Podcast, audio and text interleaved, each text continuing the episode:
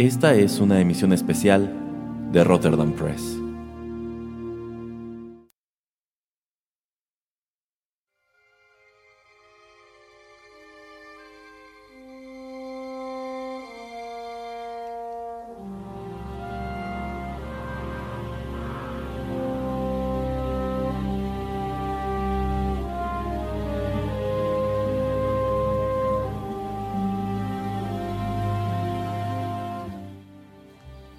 Hola amigos, ¿qué tal? Qué gusto saludarlos una vez más a través de los micrófonos de Rotterdam Press y darles la bienvenida a una nueva emisión especial de este podcast. Yo soy Erasmo y aquí está, porque tiene que estar nada más, el señor Juanito Pereira. ¿E-, ¿Es obligación la de estar aquí? Pues un poco en vista de que ya estuvo en las dos emisiones anteriores de este programa. Así que ni modo, no hay más que cuidar la continuidad teniéndolo aquí.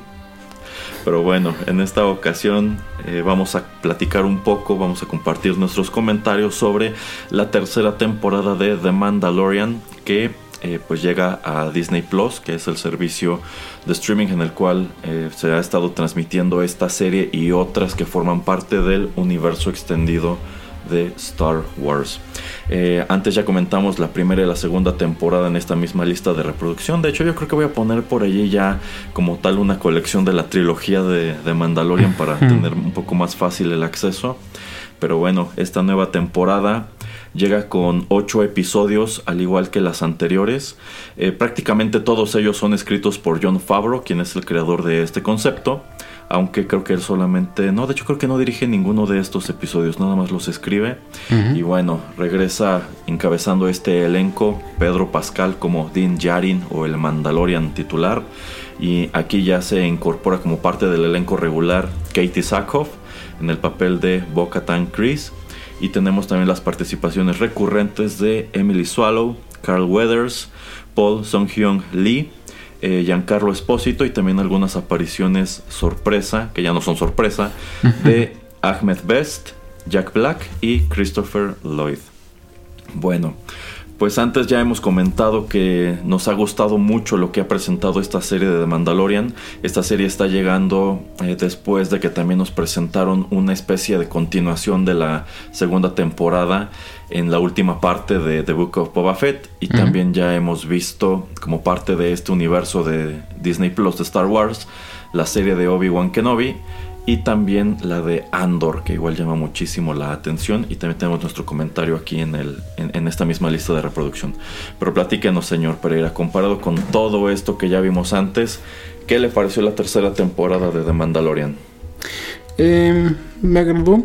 Eh, a grosso modo creo que hacen bien en em, llevar la historia a mejores puertos en el sentido de eh, no tener, por ejemplo, a Grogu como siempre la víctima o la princesa que es raptada y que tienes que ir castillo por castillo buscándola. Eh, eh, me gusta que participa más, que no son, simplemente es un espectador de todo lo que está sucediendo ahí, Grogu, por ejemplo. Me gusta que exploramos más la cultura de los Mandalorians, que en verdad vemos estas dos facciones, tribus, como le llaman ahí, eh, y explican un poquito más este, lo que creen unos y los otros.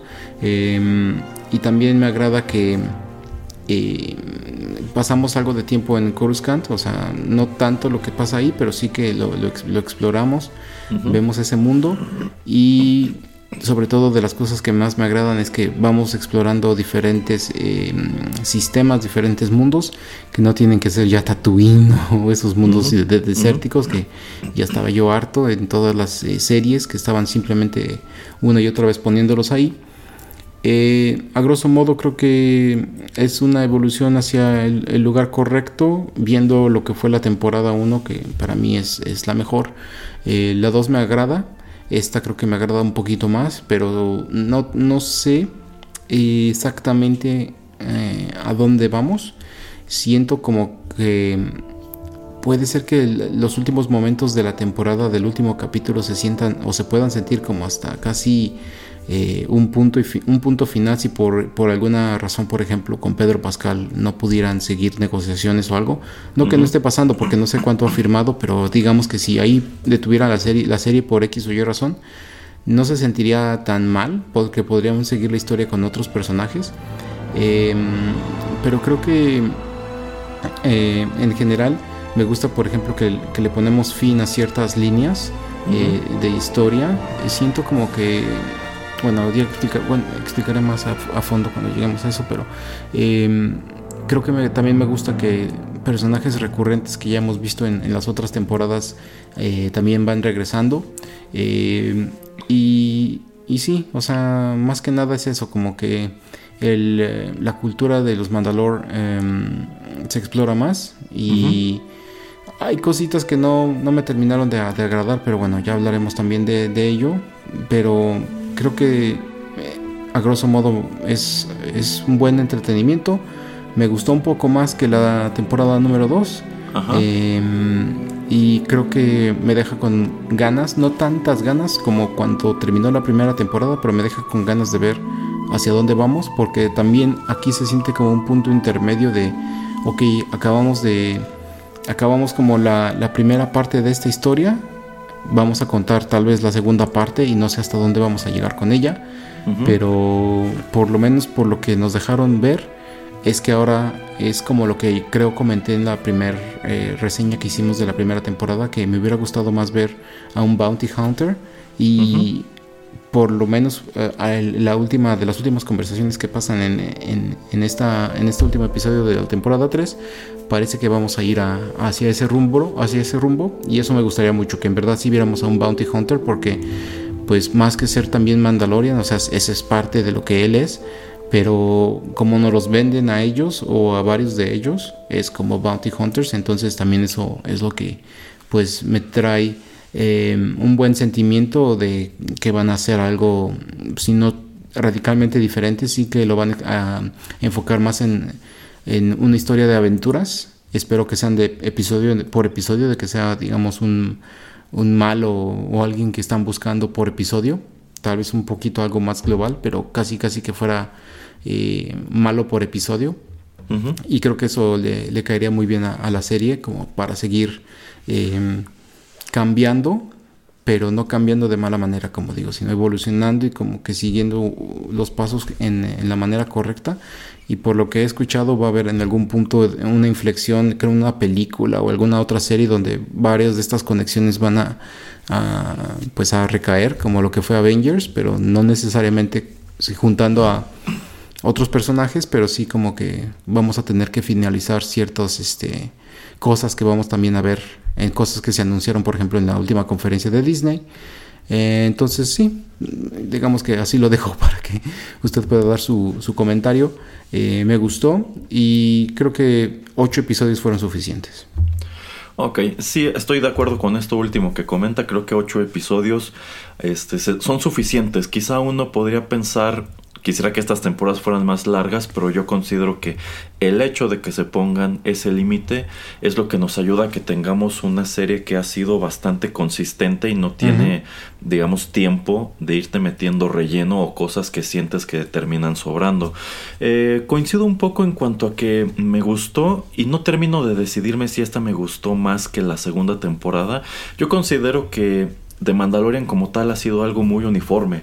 Creo que todas las temporadas, las tres, tienen, han tenido una buena calidad. Esta es la primera en la que veo que se le empezó a criticar un poquito eh, la manera en que va avanzando, que se sintió de pronto un poquito lento, eh, sobre todo a la mitad, sobre todo cuando eh, digamos que están planeando esta cuestión de regresar a, a Mandalore y también este episodio que me parece es el es el tercero, que ya no tiene, que en sí es un episodio que no tiene mucho que ver ni con Din Djarin ni con Bo Katan, sino con lo que está ocurriendo en Coruscant, en donde descubrimos que, eh, pues al parecer hay un programa, yo diría más o menos como de, de nazificación, en donde pues están tomando a gente que trabajaba para el imperio y los están eh, ayudando a que se adapten a una nueva vida de civil, ahora trabajando para la nueva república. Y asomamos a un elemento que en su momento dijimos que nos gustó mucho de Andor, que fue que te muestran como tal burocracia. Y también te muestran un poco, eh, pues, eh, en, sí te queda claro que todo, todos estos elementos están conduciendo al surgimiento de la First Order. Eh, y me gusta que dentro de lo que cabe te dan a entender que si la First Order logra surgir o logra prosperar es porque la nueva república no estaba haciendo absolutamente nada o no estaba haciendo bien su trabajo o sencillamente no les importaba. Que también hay otro momento cuando este piloto de, de X-Wing, que es este señor este grande asiático, pues va precisamente a Coruscant a pedir ayuda este, para este planeta que está gobernando Carl Weathers. Y en la Nueva República ni les interesa, le dicen, ah, sí, ven otro día cuando no tengamos este, nada que hacer o no sé. o sencillamente como no forman parte como de, la, pues de la federación, pues no nos interesa ayudarles o tenemos cosas mejores que hacer. Y dices, bueno, desde allí se nota que esta facción que le sigue siendo leal al imperio tiene todas las de ganar porque a la nueva república sencillamente no le interesa, no piensan que las fuerzas imperiales puedan eh, resurgir. Quizás sí se siente un poquito ese episodio, pero creo que te encamina precisamente a eso, a que puedan desarrollar más la narrativa del surgimiento de la First Order y yo creo que sobre todo te siguen tirando por allí este moronas de pan que tienen que ver con esta cuestión de que el, emperador Palpatine que, se quería clonar o había una conspiración para clonar al emperador, todo esto para justificar lo que ocurre en el episodio 9, ¿no? Eh, entonces, para mí estuvo bien, quizás sí de pronto por ahí arrastró un poco, pero es que yo considero que eh, no es que arrastre, es que en sí esta serie se está tomando el tiempo de construir este universo y de irlo enriqueciendo digamos que el hecho de que no esté tratando de presentarte muchísima acción en todos los episodios es parte de lo que lo hace eh, interesante. Y yo considero que toda esta mecha que se va quemando lentamente paga, sobre todo en los últimos dos episodios, que eso sí ya vienen muy cargados de acción y te presentan pues algo así como la culminación de, de este conflicto. Y yo creo que la temporada en sí termina de manera muy satisfactoria. Me gusta que... Eh, durante estas tres temporadas, pues han mantenido al personaje de Moff Gideon como una fuerza amenazadora y dentro de lo que cabe una fuerza también un poquito imparable, porque en todas las temporadas parece que lo detienen, pero sigue regresando, sigue regresando. Y aquí en sí estamos asomando un poco más a las motivaciones de este personaje. A mí, por ejemplo, me gustó mucho esta escena en donde tiene esta reunión holográfica con otros líderes de las facciones imperiales. Y allí hay de hecho un guiño a la trilogía de secuelas. Y este. Y eso, ¿no? Cómo ellos están aprovechando precisamente la inactividad de la nueva república para conspirar. Y también, eh, pues, todo lo que descubrimos al final de cuáles eran los planes que tenía este personaje Moff Gideon en específico con el planeta eh, Mandalor. Eh, y bueno, yo creo que es un cierre eh, muy padre y también un cierre muy efectivo en caso de que decidieran o no continuar con The Mandalorian o en su defecto no pudieran continuar con el personaje de Din Djarin en, en, específico o incluso con el de con el de Bo-Katan. Yo considero que si como tal este fuera el final de la serie de Mandalore para convertirla en otra cosa, pues cierra bien, no te queda de ver mucho y, de cualquier manera dejó sobre la mesa ingredientes muy interesantes que podrías desarrollar eh, por, por, por, otro lado. Y esta cuestión que mencionamos de cuál podría ser el futuro de esta, de esta serie, pues se debe a que ya se está rumorando que sí hay luz verde para una cuarta temporada, pero hasta donde tengo entendido aún no es nada oficial. Y hay que tomar en cuenta que entre en el tiempo que ha transcurrido, entre que empezó a transmitirse de, Mandalorian al presente, eh, Pedro Pascal se ha convertido en una superestrella. Entonces me imagino que ya es muy caro este contratarlo. Y por otro lado, aunque podrían quizá mejor orientar eh, la narrativa por el lado de Boca Tan, me parece que también Katy Sackhoff les está cobrando muy caro por hacer, por seguir haciendo este personaje. Entonces, Habrá que ver qué tan dispuestos están a seguir gastando, nada más en nombre de seguir presentando una serie de esta calidad, ¿no, señor Pereira? Efectivamente, yo creo que mm, llega un punto en, como usted comenta, de que eh, las series eh, se hacen caras simplemente por los salarios. Em, y como usted dice, ¿no? Se ha vuelto una bestia, Pedro Pascal, una bestia gigante, que pues, aparece en muchas eh, propiedades y obviamente es uno de esos personajes, uno de esos actores que eh, pues está en, en boga y em, para bien, para mal, pues eso hace que también que esté muy ocupado.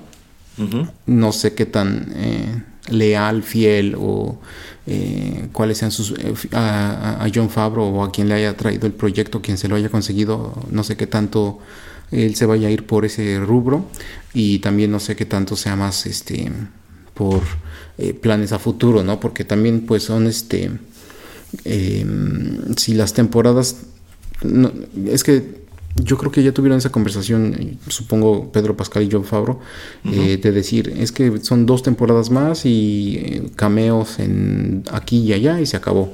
Yo creo que si le presentan un plan así, probablemente eh, él diga que sí quiere continuar. ahora también tenemos, va a venir la serie de, de Ahsoka, entonces ahí yo creo que vamos a tener, yo creo, al, siguiente gran villano, eh, no lo van a volver a presentar ahí, eh, porque fue el big reveal aquí en Mandalorian, que el general Tron y la la la la. Pero digo, es que lo que dice Moff Gideon, ¿no? es que no lo he visto, nadie sabe de él, etcétera, etcétera. Yo creo que en Ahsoka va a ser como el villano principal y en la siguiente, eh, creo que estaban diciendo que Dave Filoni iba a ser una, una película. Supongo que ahí va a ser el, el, malo malo. Eh, y ahí vamos a juntar a, a, los Mandalorians y a Ahsoka. Y tal vez, tal vez, este puede que hasta aparezca em, Luke Skywalker. No sé, porque ya ve que en uno de esos inters, en el de Boba Fett, ahí también apareció. Igual y hasta Boba Fett lo meten, hablando de eso. Em, pero sí, la incertidumbre aquí no es que tengas un producto que sea eh, medio malo que se esté tambaleando, si no es un producto de calidad, como ya comentamos, es una historia bien escrita.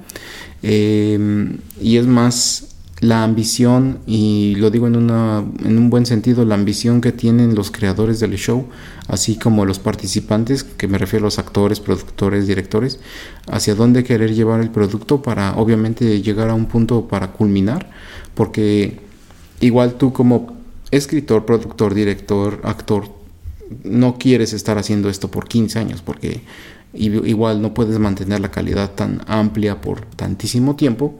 Entonces, eh, si a mí me lo preguntaras, a mí me gustaría ver otro par de temporadas de esto.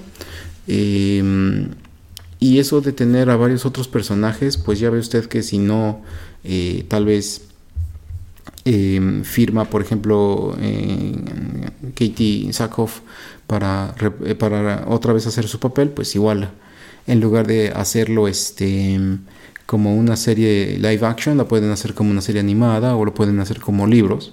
Entonces eso también no lo veo tan, tan descabellado. Y, pero me gustaría que nos, no nos esparciéramos tanto, no nos expandiéramos tanto, por lo menos en Mandalorian. Igual y aquí fue una manera de ver, ah, ¿cómo funcionaría una serie tal vez simplemente de Bocatan?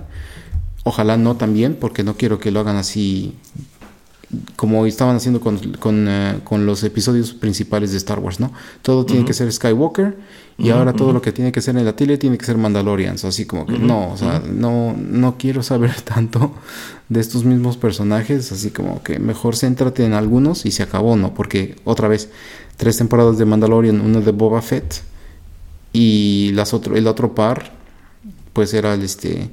Em, también son historias que ya hemos visto, ¿no? De que vienen de las películas, entonces mejor trata de sacar cosas que sean un poquito más originales, un, un, poquito más de personajes nuevos eh, que sirvan para lo que es la televisión y al ser de esa manera, tal vez eh, cuando contrates a esos actores, tal vez te van a cobrar menos y vas a poder hacer más temporadas con otro tipo de, de historias, ¿no? Y no tener simplemente que seguir estos hilos que van dejando por aquí y por allá este tipo de shows. Eh, pero sí, eh, yo, como le digo, yo, yo lo visualizo como otro par de temporadas.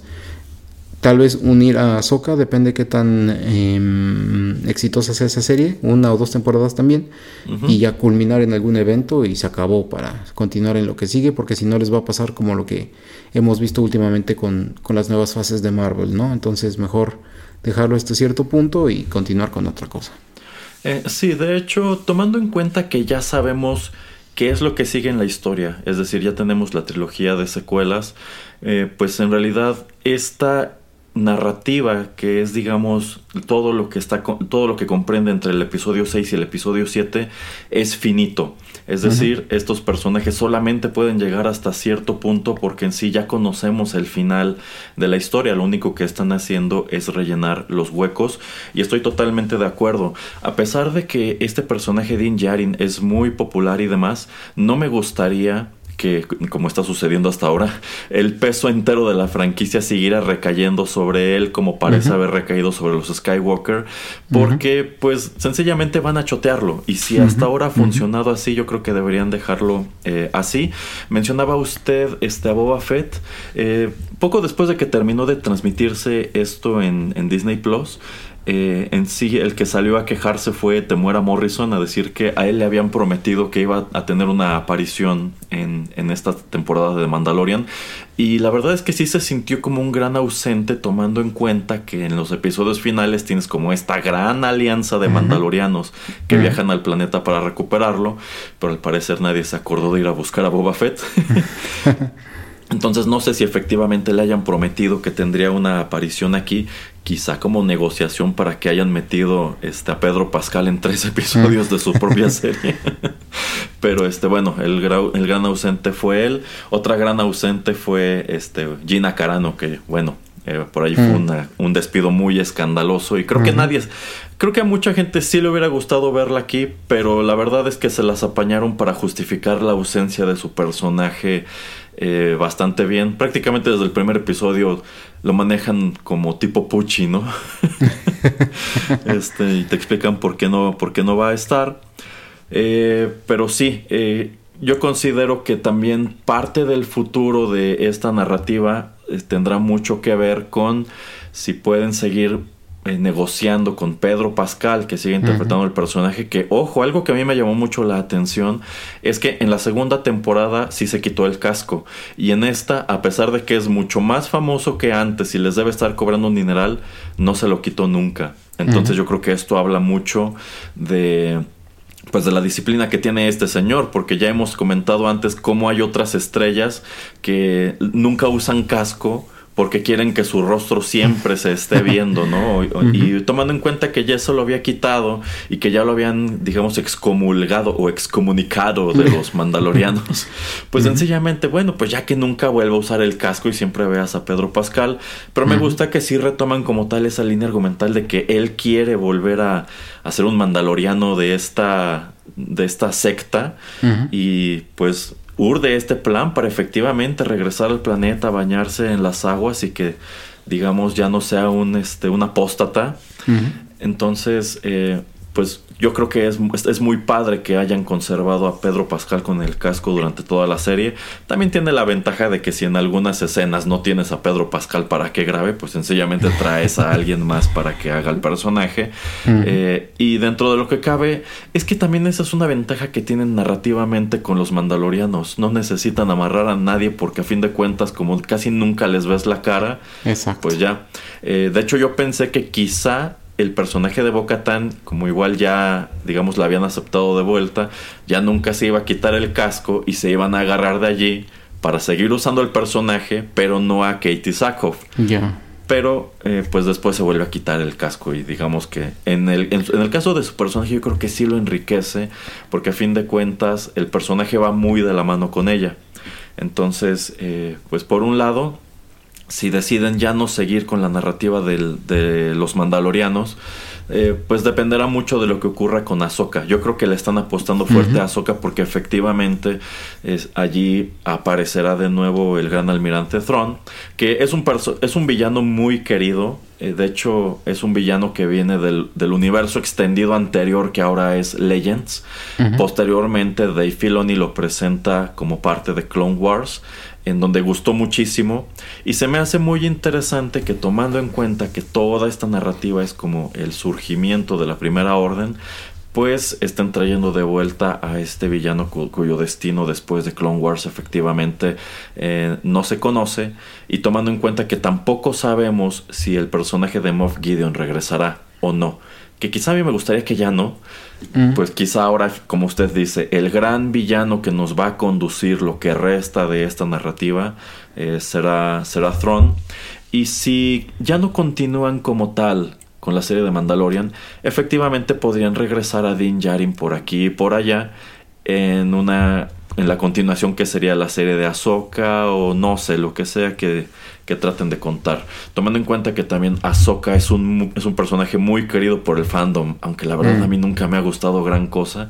Si lo hacen bien, si, si presentan un producto más o menos de esta calidad, pues igual y es por donde pueden seguir siguiendo la narrativa de Ahsoka y mostrarte qué estaba haciendo Ahsoka entre el episodio 6 y el episodio 7, cómo conduce todo esto al auge de la Primera Orden y también pues quizá poner fin ahora sí a la narrativa de Throne en vista de que no lo viste para nada ni nadie lo mencionó en la trilogía de secuelas. Entonces, eh, siguen avanzando, siguen teniendo mucho para dónde, para dónde moverse, así que pues al menos yo sí tengo mucho la interés de seguir viendo eh, cómo continúa esto. Creo que John Favreau y Dave Filoni han hecho un muy buen trabajo expandiendo este universo, que la verdad a mí me resulta más interesante de lo que fue la trilogía de secuelas.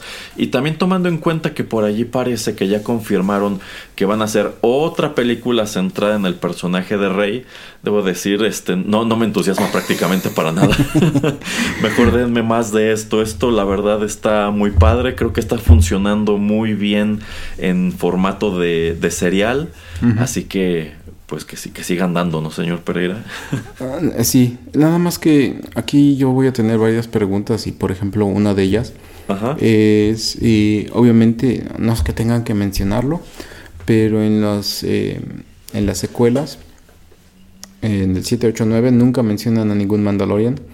Eh, no, o sea, no es que sea bueno, no es que sea malo, pero no tiene como que ningún peso, ¿no? O sea, van a justificar algún tipo de acción buena o de algo positivo que está sucediendo en, esos episodios, yo creo, a través de lo que estamos viendo con las acciones de estos personajes o cómo lo van a conectar, más que conectarlo con los villanos, porque la verdad no sé.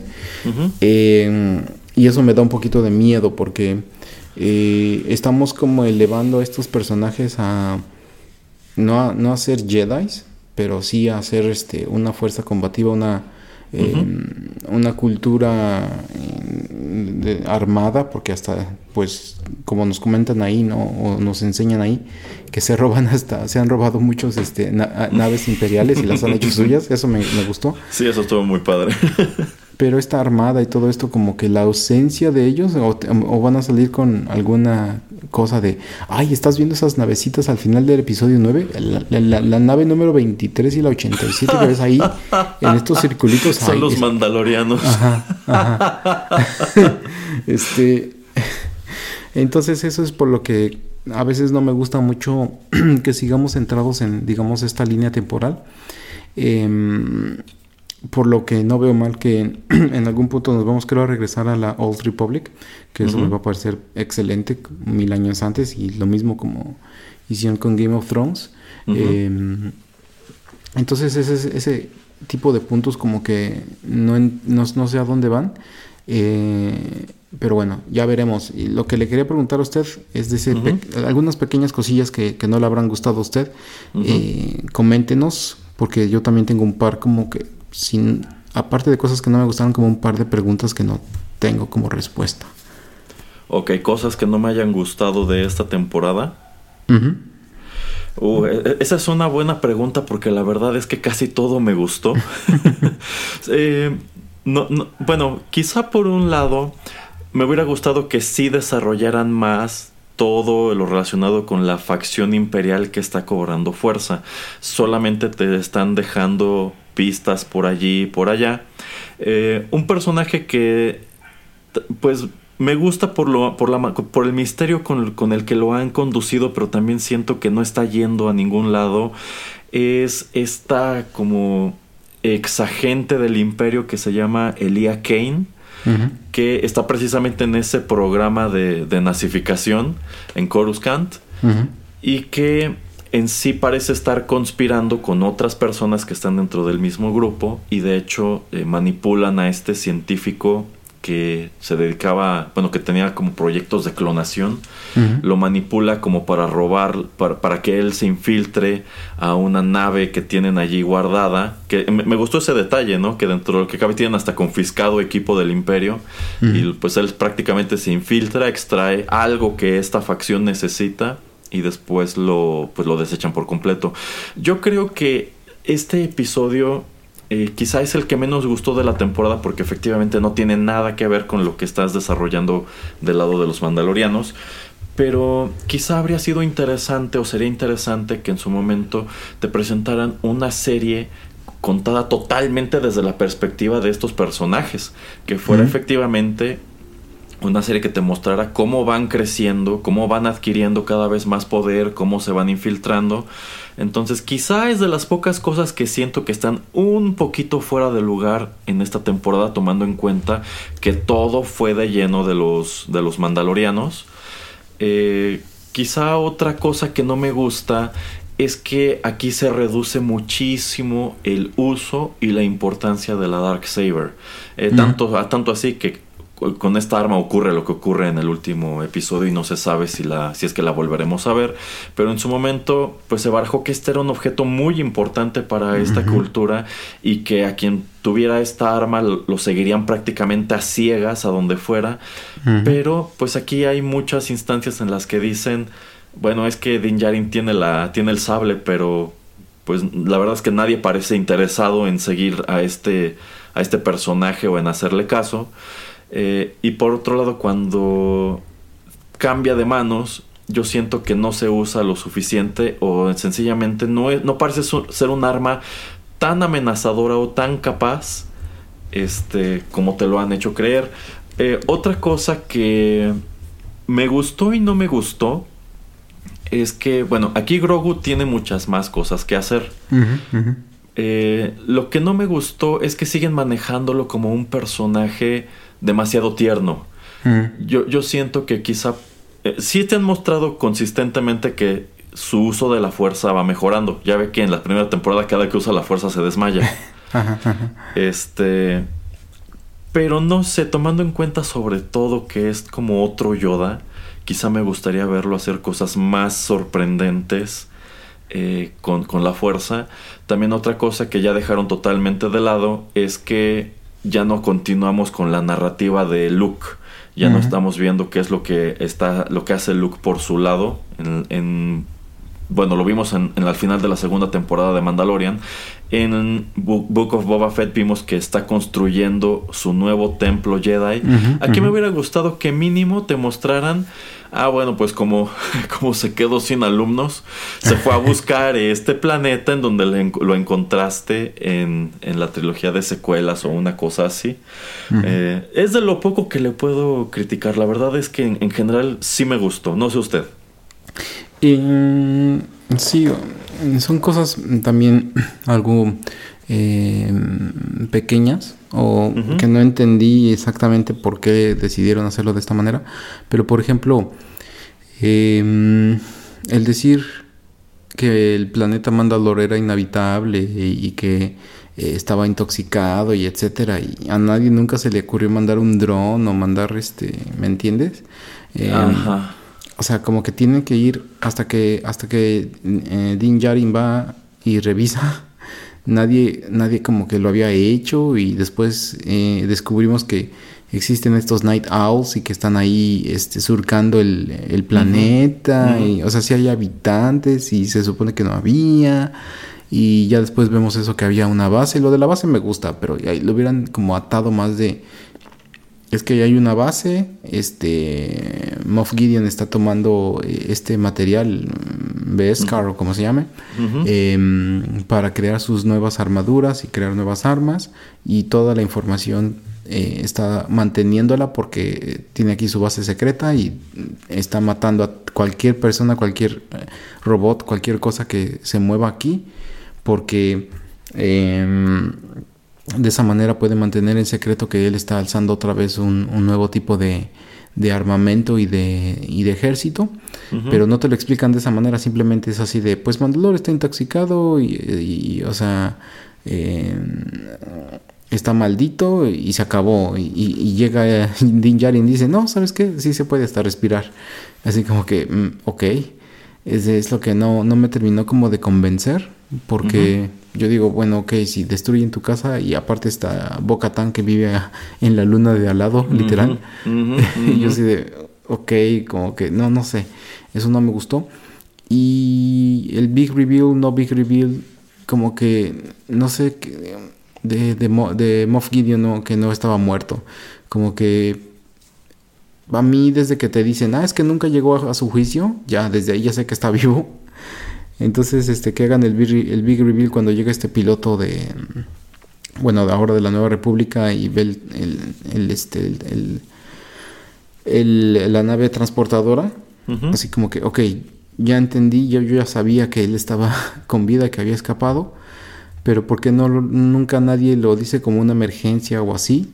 ¿O por qué nadie en algún punto dice, ya ven lo incompetente que es la Nueva República? O sea, alguien que es tan malo y que eh, causó tantos problemas con el imperio y no podemos este llevarlo a juicio, no podemos este em, mantener eh, a todo momento eh, unos ojos sobre esta aeronave o seguridad o lo que sea para exactamente saber que va a llegar a donde tiene que llegar, etcétera, como que Todas estas ineficiencias era interesante que las hubieran eh, remarcado para decirte es que ve la nueva república por este tipo de cosas también no está funcionando.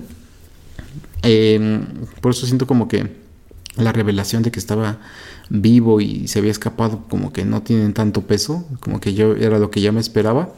Y digo, ya después de todo sí me hace sentido eso de que tenga una base ahí en Mandalore pero como le digo, ese pequeño cosas, el big reveal de que la revelación de que, ay, está vivo y tiene un ejército y es que el planeta es inhabitable, son de ese pequeño de, son pequeños detalles que siento que no había habido ese tipo de fallas en las temporadas anteriores.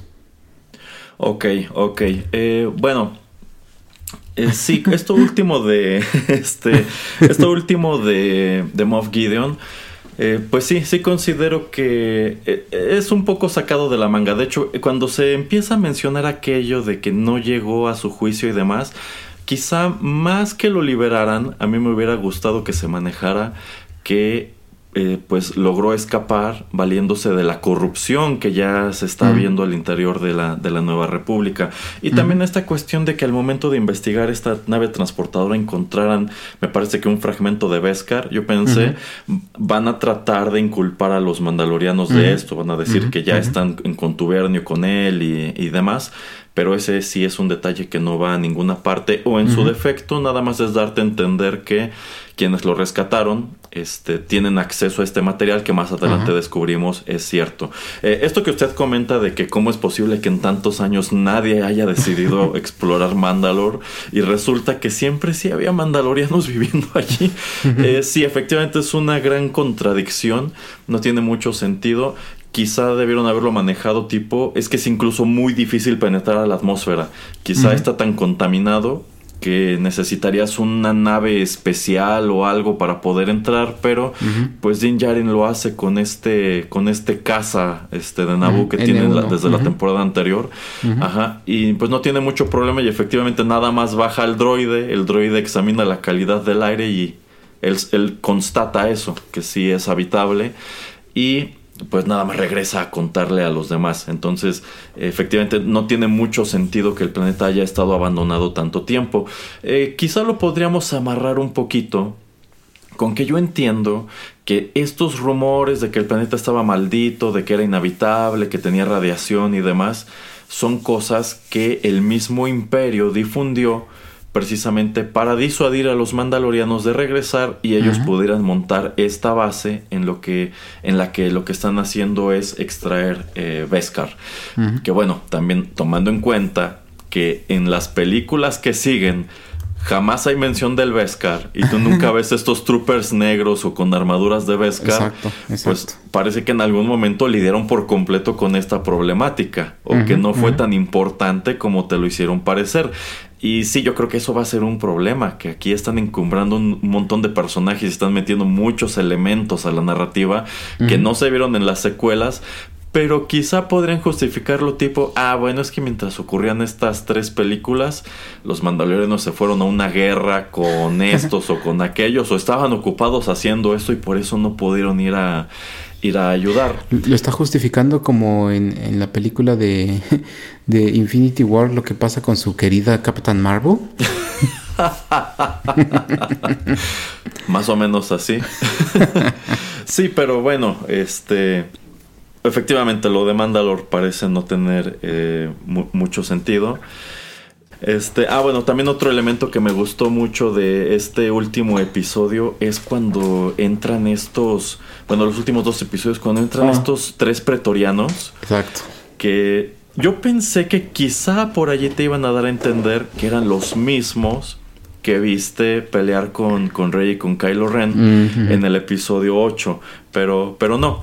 Aunque creo que sí es un momento muy espectacular y bueno, esta last stand que tiene este mandaloriano enorme contra, contra ellos es muy, es muy padre. Y también yo pensé que en vista de que estos tres, eh, digamos que van persiguiendo a, a Grogu, que me encantó el droide de Grogu. lástima, lástima que no, no prueba a ser muy útil ya al final. Este, yo pensé que quizá por ahí Grogu tendría un gran momento de brillar, pues demostrando que tiene un uso de la fuerza mucho más poderoso que estos. Y quizá este, todos se quedarían sorprendidos, ¿no? De wow, Grogu logró lidiar con estos tres eh, asesinos que ya te mostraron antes. Son, son muy peligrosos. Entonces, eh, sí, sí hay cosas muy buenas, pero también, como usted señala, hay otras cosas que quizá por aquí nos quedaron a deber o no tienen eh, mucho sentido. Eh, otro detalle que a mí me sorprendió muchísimo y no sé qué le haya parecido a usted, es que en la temporada anterior el Luke como que mira al pasado de Grogu como para tratar de explicarse de dónde salió este este Youngling que es como un pequeño Yoda y se da cuenta de que vivió a través de el ataque al templo Jedi en Coruscant eh, durante la Orden 66. Ujú, Pero no terminan de contarte eso allí, lo hacen aquí. Y te revelan que efectivamente durante ese ataque él es rescatado por otro maestro Jedi que es interpretado nada más y nada menos que por Ahmed Best, mejor conocido como Jar Jar Binks. Entonces a mí me sorprendió muchísimo eh, verlo aquí. Me, me gustó mucho el diseño de su, de su traje. Y bueno, quizá me hubiera gustado, o, en su, o, o más bien me gustaría saber más de ese personaje. ¿Quién era? ¿Qué hacía? Este, ¿qué, qué relación quizá pudo haber tenido con Grogu? Era, era como tal el maestro de Grogu. Entonces, eh, a mí me sorprendió mucho ver a este señor de, de regreso en la franquicia Star Wars aquí. No sé usted. Eh, sí, y digo, es como redimirlo un poco de una cierta manera, ¿no? Ujú. Eh, darle un poquito como, bueno, como usted dice, ¿no? Si uno conoce quién es el actor, eh, pues es un pequeño guiño a, a los que lo a los que no conocen y a los que han seguido esta serie de eh, películas y también de, de- ahora de, mm, eh, de series de tele, bueno, de este servicios de streaming, eh, darles un pequeño gui- guiño. No me molesta, lo único como que siento que no han avanzado mucho también es el, eh, como usted comenta, la, la historia de Grogu y por qué es un personaje, por qué era un personaje tan importante.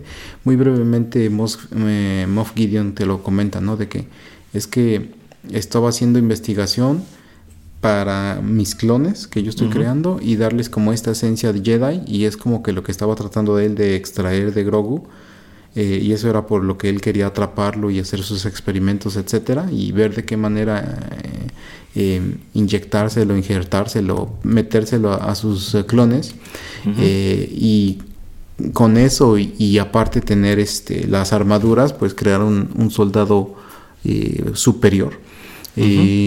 Pero eso lo hace súper breve, o sea, lo hace en menos de una oración.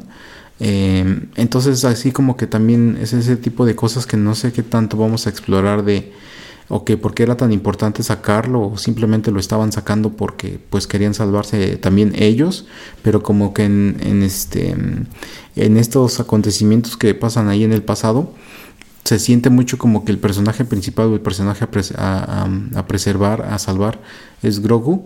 Eh, y si es nada más eso de, ah, es que queremos la esencia Jedi, pues Moff eh, Gideon hubiera ido a otros lugares a tratar de encontrar a Luke. Eh, ajá, o a otros personajes que tal vez ahí existen que eran Jedi, ¿no? Que se supone que son algunos cuantos que todavía están ahí por ahí esparcidos, perdidos. Eh, y es eso, ¿no? Entonces eso es lo que se me hace un poquito también como que medio extraño. Eh, sí, un poco. De hecho, ya que menciona esta cuestión de los clones, esta escena en donde eh, van avanzando por este cuarto donde tienen los tanques de los clones. yo, yo pensé o me hubiera gustado que cuando asomaran a uno de ellos eh, vieran, por ejemplo, quizá una especie de prototipo de Snoke. Ah, exacto. En vista de que, que bueno, o sea, insisto, te siguen dejando allí las, el, rastro de migas de que en algún momento van a clonar al emperador. En este caso, efectivamente, eh, Moff Gideon revela que él quería crear clones suyos que tuvieran como tal el uso de la fuerza que él considera es lo que le falta para ser todavía más poderoso. pero a mí me hubiera gustado que tuvieran esa revelación de que efectivamente ya desde este punto de la historia estaban tratando de crear este... Bueno, ya, ya estaba como tal el proyecto de clonar al emperador y aquí encontraran pues quizá un prototipo de, de Snoke o ya si querías verte muy ambicioso o meter una enorme sorpresa que fuera como tal ya clones este, parecidos al emperador, ¿no? Una cosa así. Eh, se termina sintiéndose como algo que no pagó del todo tomando en cuenta que incluso uno de estos clones cuando asoman al tanque despierta, pero luego luego Din Djarin pica un botón y esto explota y ya ninguno hace nada. Yo pensé que quizás sí iban a tener que lidiar mínimo con uno de estos clones antes de tener el gran enfrentamiento final con con Moff Gideon o quizá con los dos a la par, pero este, bueno, son cosas interesantes que siguen por aquí regadas. Quizá las pudieron haber desarrollado más, deciden no hacerlo, pero yo considero que no le pega lo suficiente como para, para que deje de ser interesante. Y sí, quizá más adelante también descubrimos exactamente cuál era la urgencia de, de rescatar a Grogu, o si nada más lo rescató por, por rescatarlo, pero o, o, si efectivamente esta criatura tenía alguna importancia al interior del templo Jedi que no nos han revelado todavía. Y por último, lo único que quería preguntarle antes de cerrar es, Em, porque, por ejemplo, ahí nos podemos salir por una tangente o justificación de es que con el Moff Gideon que pelearon era uno de los clones que despertaron. Ah, sí, sí, sí, eh, Entonces, a mí, como usted estaba diciendo, me gustaría que aquí fuera el final de ese personaje. Em, sí me gustaría tener a otro villano. Digo, nos están presentando también a otros personajes en esa eh, o, lo, llamada que tiene con los otros este eh, lugartenientes, tenientes generales que son de lo que era el imperio. Entonces podemos como tomar de ahí a, alguien más o a Throne. Pero yo creo que para mí sería lo, lo, suficiente y también por eso, ¿no? De que eh, Giancarlo es un, también un actor eh, que pues mucha gente está contratando, sobre todo obviamente después de, Breaking Bad eso explotó. Y mm, entonces yo preferiría así que, mejor ya nos enfocáramos en, otro villano. Eh, y dejarlo ahí, ¿no? Pero otra vez, como usted dice, esas, esas migajas, esas migas de llevar la historia a un, a un punto, él ya las puso ahí, ya puso los eh, cimientos de, de la justificación de a dónde van las, los episodios de las secuelas. Eh, entonces yo creo que ya, ya cumplió su papel. Eh, sí, insisto, si decidieran ya no continuar con la historia de Din Djarin y no mostrarte nada de los mandalorianos, prácticamente ya culminó lo que tenía que culminar en esta temporada. Eh, Din Djarin adopta como tal a, Grogu, ya tiene su casita, ya tiene su casita de interés social donde ir a, descansar entre aventuras en el planeta de Carl Weathers. y los mandalorianos reocuparon Mandalor y me imagino que van a estar muy ocupados reconstruyendo eh, pues este lugar, así que quizás si nos preguntamos en dónde estuvieron los mandalorianos durante los episodios 7, 8 y 9, ah bueno, es que estaban ocupados eso, reconstruyendo eh, Mandalor, lidiando con estos mutantes, quizá por allí este, se pelearon con este como mesasaurio que estaba este, en el agua. Entonces, eh, sí, si decidieran no continuar, sientes que te dio algo de closure. Y tomando en cuenta que viene lo de Ahsoka y tomando en cuenta que no sé, bueno, falta otra temporada de Andor y no sé qué tanto, qué tanto más estén desarrollando, bueno, pues vas a tener Star Wars para rato, así que pues eh, incluso si no continúan, The Mandalorian se queda allí con tres temporadas muy buenas, que yo diría es de lo mejor de Star Wars que hemos visto.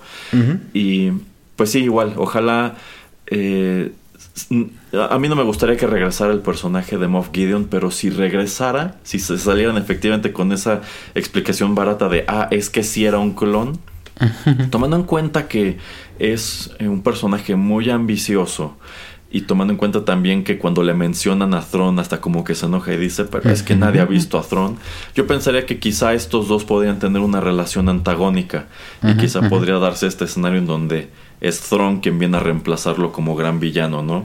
Y quizás él quien, quien, termina por deshacerse de él. Entonces, eh, pues muy padre. Yo considero que está pues muy bien. Creo que es un eh, producto bastante homogéneo que en ningún momento se cae. Sí hay quizá por aquí y por allá una cosita que no termina de convencer, pero en general para mí estuvo muy bien. Creo que esta tercera temporada de Mandalorian fue muchísimo mejor que la única temporada que vimos de Kenobi, que hasta ahora no se sabe si van a contar más de, ese personaje, pero la verdad a mí me gustaría que no. Eh, creo que no es tan espectacular como Andor, pero es que Andor fue algo demasiado diferente. Exacto. Y precisamente por eso fue muy llamativo. Eh, yo creo que precisamente ese episodio que tiene que ver con la conspiración de esta chica imperial es como que tratar de meter ciertos ingredientes tipo Andor a este show. Pero qué bueno que no trataron de convertir esta temporada en, en otro tipo de Andor, porque mm, sí habría sido un cambio de tono muy radical. Me gusta cómo lo manejaron, me gusta en dónde lo dejan y yo creo que sigue teniendo mucho potencial si es que deciden seguir contando la historia. ¿Algo más que quiera agregar, señor Pereira? No, muy recomendable ese par de shows, ¿no? Mandalorian y Andor. Em, yo creo que eh, si son inteligentes van a nuevamente a seguir ese tipo como eh, de, de, situaciones o de historias que no tengan nada que ver ya con esta continuidad eh, que tiene que ver con precuelas, los originales y las secuelas. Eh, y ya vamos a poder escapar de eso porque pues digo, se supone que es un universo enorme, entonces ya vamos a poder hacer otro tipo de, de cosas, eso me va a gustar, pero por lo menos lo que nos ha presentado por los últimos años eh, Disney Plus con Andor y sobre todo con estas tres temporadas de Mandalorian, yo creo que es muy bien, va muy bien, por lo menos sí me gustaría una más, pero como le digo, 100% eh, Bounty Hunter. Que no tenga nada que ver, si quiere usted, con cosas más eh, grandiosas o más generales o eh, que tengan un grandísimo impacto en lo que es la historia de Star Wars, sino soy ahora un Bounty Hunter, estoy entrenando a Grogu y ustedes tienen malosos que quieren atrapar, así es que ya, o sea, yo voy a hacer las investigaciones, voy a hacer las eh, escenas de acciones para eh, asesinarlos o para llevarlos a justicia y se acabó. Porque a mí eh, eso es lo que yo también esperaba de, una serie de, de, Bounty Hunters, que si no es esta, tal vez en algún punto después pueden hacer simplemente una serie de asesinos que esté relacionada en el universo de Star Wars. Un John Wick Star Wars. exacto, exacto, algo así.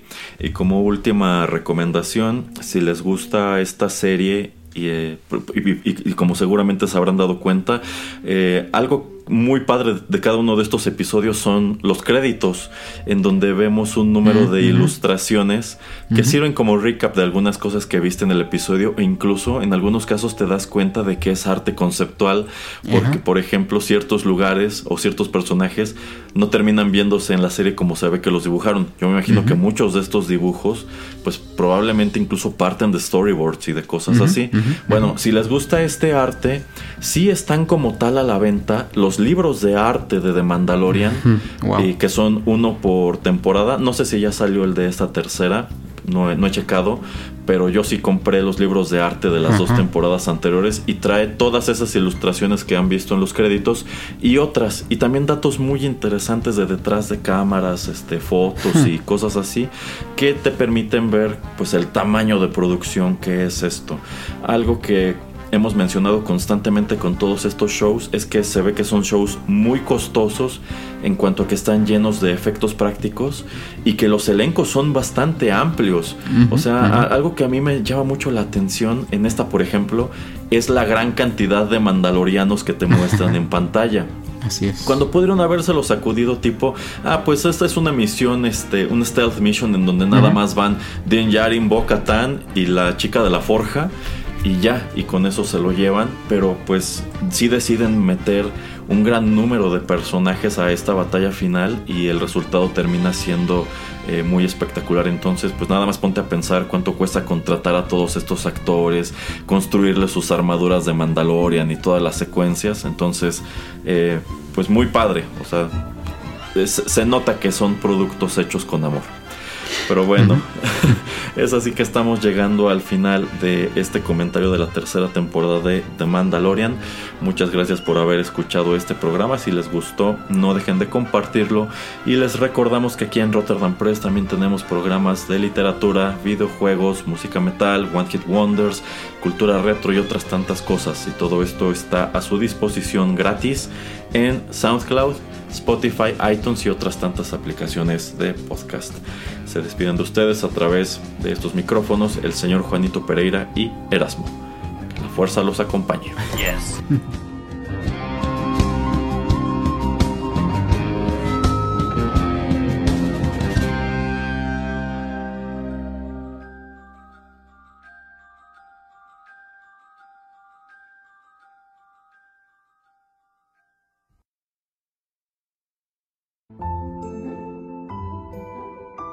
Estás escuchando Rotterdam Press.